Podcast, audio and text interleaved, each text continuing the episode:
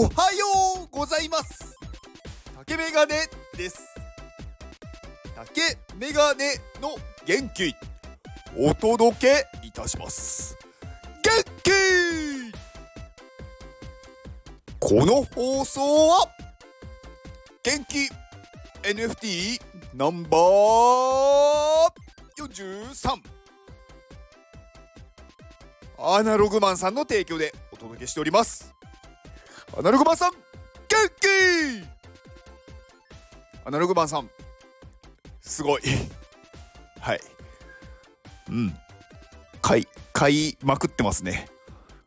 まあ誰かにねうん送ってもらえるとすごく嬉しいです。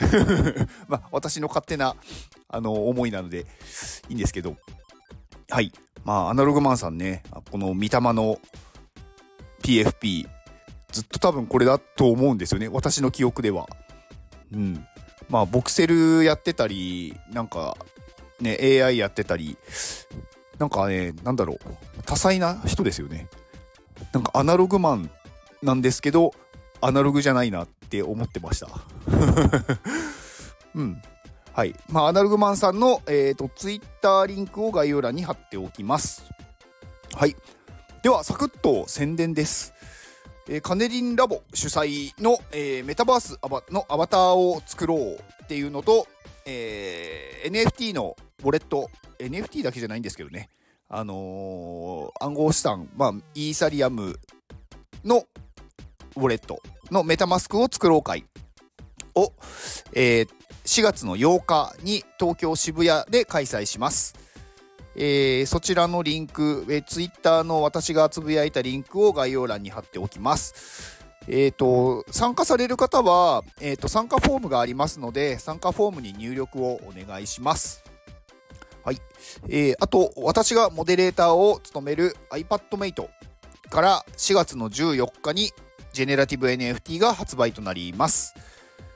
えーと、こちらも、えー、購入するにはまず Discord というコミュニケーションアプリに入っていただいて、その中で、えっ、ー、と、まあ、申請、購入チケットの申請が必要になりますので、まあ、そちらを忘れずにお願いします。えっ、ー、と、そちらも Discord のリンクを概要欄に貼っておきます。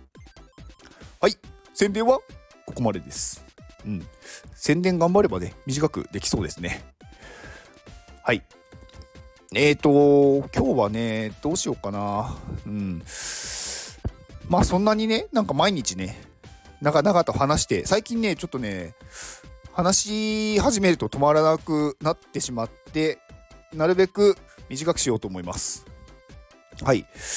えっ、ー、と、人にこうね、何かこう話をしたりとか、うん、なんかその人に、まあ、影響を与える、まあ、影響を与えるっていうとなかなか難しいんですけど、まあなんだろう影響が与えられる可能性が高い大きななんだこうアプローチの仕方っていうのがなんかあるんだよねっていうのを見ましてまあそれがねあの一つ目は優位。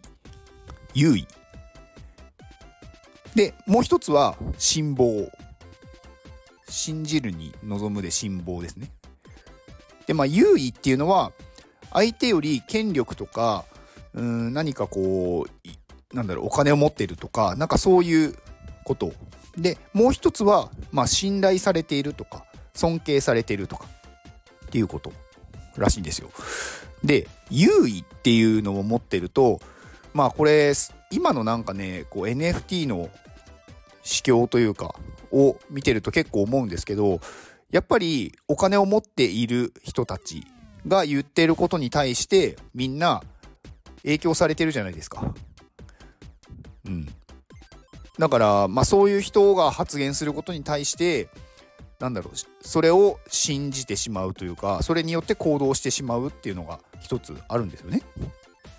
で、これって、うーん、まあ、いいことなのかなっていう。うん。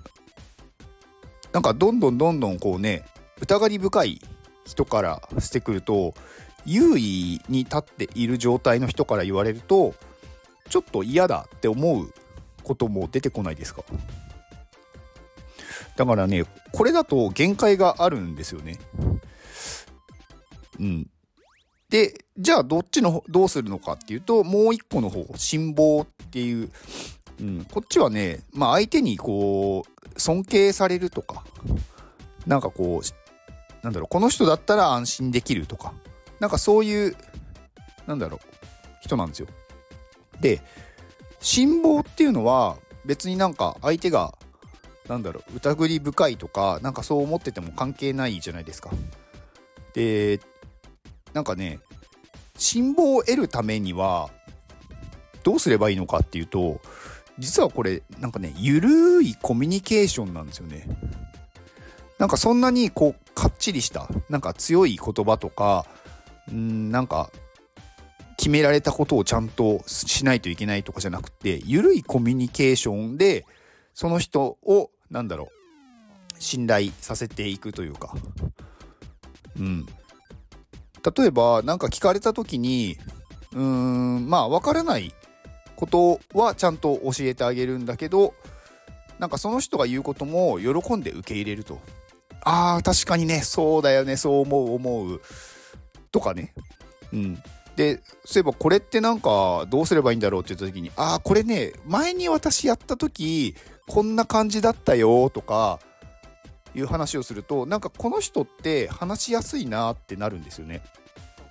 であとはあの話をすごくね聞くっていうのもそうなんですけど自分のなんだろう弱み自分はこれが苦手だったとかできないとかそういうのもちゃんと自分で言う。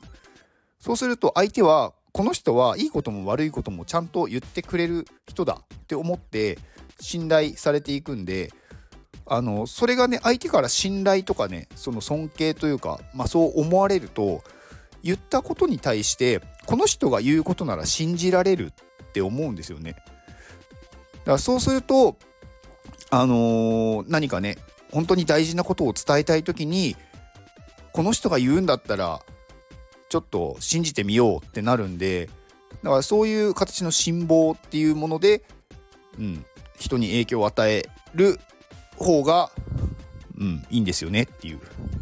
だから緩いコミュニケーションって実は結構大事でだから本当にね雑談だったりとかあとはうんなんだろうな。なんかそんなに喋らなくてもいいとかあとは別に深い知識は必要ないとかうん。その人がいて不快じゃない状態。